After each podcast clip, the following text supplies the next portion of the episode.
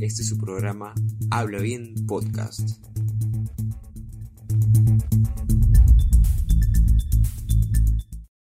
Bienvenidos y bienvenidas a un nuevo episodio de Habla Bien Podcast. Hoy es miércoles 25 de noviembre del 2020. Yo soy Brian. Y yo soy Nicole. Estas últimas semanas han sido las más movidas en el país por las diferentes marchas realizadas a nivel nacional. Así es, Nicole. Por redes aún circulan los diversos videos sobre cómo la policía utilizó la fuerza para reprimir a los jóvenes que marchaban. Muchos de ellos mencionaron que existió un uso desmedido de la fuerza por parte de los policías hacia las personas que manifestaban. Dos jóvenes perdieron la vida en la última gran marcha nacional contra la corrupción y contra la clase política tradicional. Jack Bryan Pintado Sánchez, de 22 años, e Inti Sotelo Camargo, de 24. Ellos fueron víctimas de proyectiles de armas de fuego presuntamente disparados por la policía. Sin embargo, estas dos muertes no son casos aislados. Estas se suman a una larga lista de víctimas mortales y heridos de la represión policial durante protestas sociales. Según cifras de la Defensoría del Pueblo, entre marzo del 2006 y mayo del 2018, al menos 279 personas perdieron la vida cuando ejercían su derecho a la protesta. Justo para comentarnos sobre si existió o no un uso desmedido de la fuerza por parte de la policía en las marchas de esta semana, se encuentra Carlos Rivera, abogado del Instituto de Defensa Legal. Bienvenido Carlos, gracias por acompañarnos. Nuestra pregunta es, ¿por qué se dice que existió desproporcionalidad en el uso de la fuerza?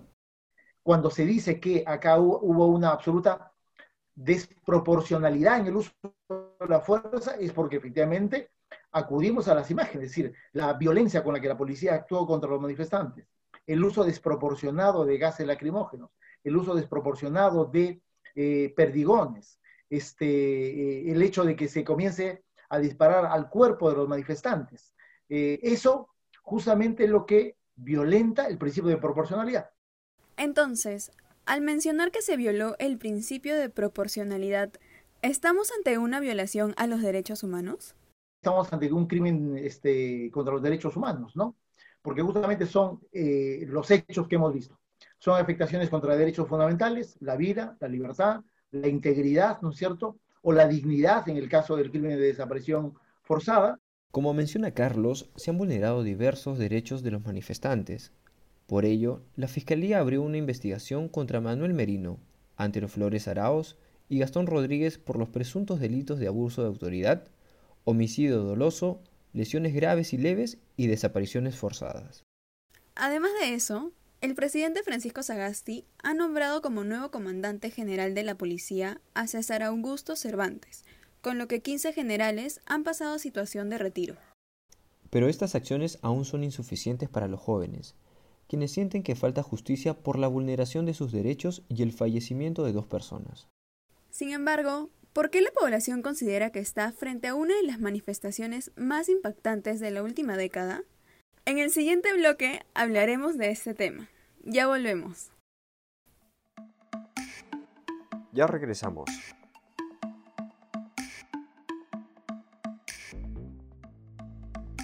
No te olvides de seguirnos en todas las redes sociales.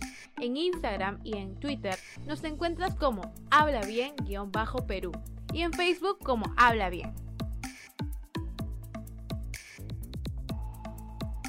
Ahora también nos puedes escribir en el WhatsApp al 987-984-810.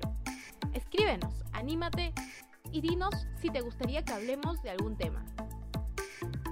Estamos de vuelta en Habla Bien Podcast. En esta segunda parte hablaremos sobre cómo estas manifestaciones provocaron que tanto jóvenes y la sociedad en general sean más conscientes de la realidad peruana. Si vemos la prensa internacional que cubrió estas marchas nacionales, encontramos un consenso. Ellos consideran que la represión fue injustificada, y lo que ocurrió después fue una respuesta y resistencia con escudos de los manifestantes en primera línea. Esta represión se debe a órdenes que usualmente vienen desde altos mandos, pero respecto a esto conversaremos con la socióloga Alejandra Dinegro. ¿Cómo estás, Alejandra? ¿Cuál es tu análisis después de ver este enfrentamiento en las marchas nacionales?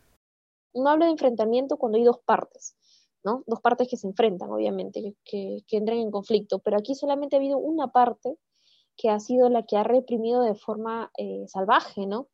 De forma desmedida, ¿no? Y claro, ellos reciben órdenes, no es que los policías se manden solos.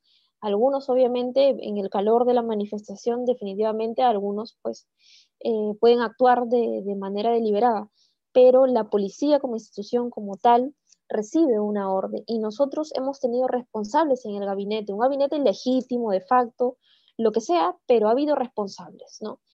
Exacto, las responsabilidades las deberían asumir las cabezas de las instituciones, pero a diferencia de otras muertes en protestas, ahora en un contexto de pandemia, se han tocado fibras que han sensibilizado a la mayoría de la población.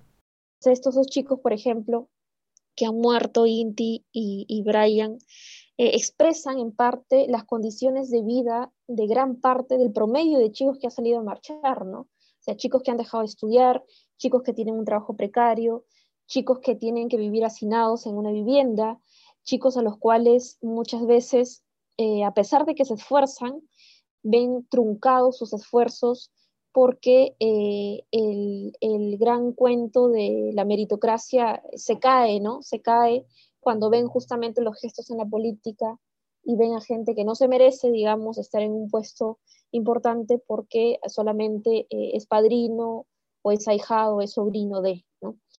Como dice Alejandra, la generación que salió a marchar son chicos que vienen de un sector que lucha diario junto a sus familias y sus emprendimientos. De alguna forma, no es fácil decirles que todo saldrá bien cuando en realidad no lo es. Hay un sentimiento muy fuerte en la ciudadanía, que es el sentimiento de la familia, ¿no? O sea, es la familia, es, tu hijo, eh, puede ser tu hijo, puede ser tu hija, ¿no? Por, y por la edad, ¿no? 22, 24 años es eso lo que ha chocado eh, en, la población, en el país, ¿no? En una situación muy crítica donde eh, las familias están tratando de esforzarse por cuidarse, donde las familias han perdido a integrantes y donde las familias de algún otro modo en estos momentos eh, los lazos se han fortalecido en muchos casos y en otros de alguna otra forma pues toman variaciones, ¿no? Lo chocante en esta situación fue la violencia policial y el hecho de que pudo ser cualquier joven que estuviera ahí. Y también el sentimiento de familia en el país en una situación crítica como esta ha sido muy fuerte. Sin embargo, en las marchas encontramos otra novedad. Esta es la participación de nuevos actores como los barristas de equipos de fútbol. Hemos visto en primera línea participar a hinchas de Universitario, Alianza y Sport Boys, protegiéndose con escudos y desactivando bombas lacrimógenas. También hemos visto brigadas médicas, una forma de organización que no se había visto en anteriores marchas juveniles como la Ley Pulpín, la Repartija, entre otras. Al reconocerte como una persona, como un ciudadano que tiene un derecho constitucional a ejercer la protesta, el miedo a tomar la calle se pierde. Ahora los jóvenes quieren que su voz, su reclamo, sea escuchado. Es interesante y también es interesante que, por ejemplo, eh, sin ir muy lejos, ¿no? Hace cinco años Em, no teníamos, por ejemplo, estas brigadas médicas, ¿no? Que, son chicos de medicina que se organizan de manera voluntaria y que te están auxiliando, ¿no? Este, eso no, no veía yo en las últimas movilizaciones, no veía solidaridad, digamos, entre distintos grupos sociales, ¿no? Estamos hablando de un escenario donde encontramos gestos de solidaridad y empatía entre los manifestantes. De hecho, hemos tenido una mayor unión, que ha sido transversal a todos los grupos sociales que pudimos ver en las marchas. Incluso, los jóvenes ya tienen otros medios para hacerse escuchar, medios muy fuertes como las redes sociales. Por eso, no es tan difícil entender que algunos de los lemas sean se metieron con la generación equivocada. Esta generación no patea las bombas lacrimógenas, sino que las desactiva. Este es un mensaje fuerte, tiene una carga bastante emotiva sobre estos chicos. Además, los impulsa a seguir adelante. No olvidemos que esta generación fue la que estuvo en primera línea, la que ayudó en todos los frentes e informó a través de las redes sociales. Antes de terminar este episodio, queremos agradecer la participación de la socióloga Alejandra Dinegro. Y de Carlos Rivera, abogado del Instituto de Defensa Legal. Esto ha sido todo por hoy. Nos vemos en el siguiente episodio de Habla Bien Podcast. Adiós. Adiós. Muchas gracias por escucharnos. Esto fue Habla Bien Podcast.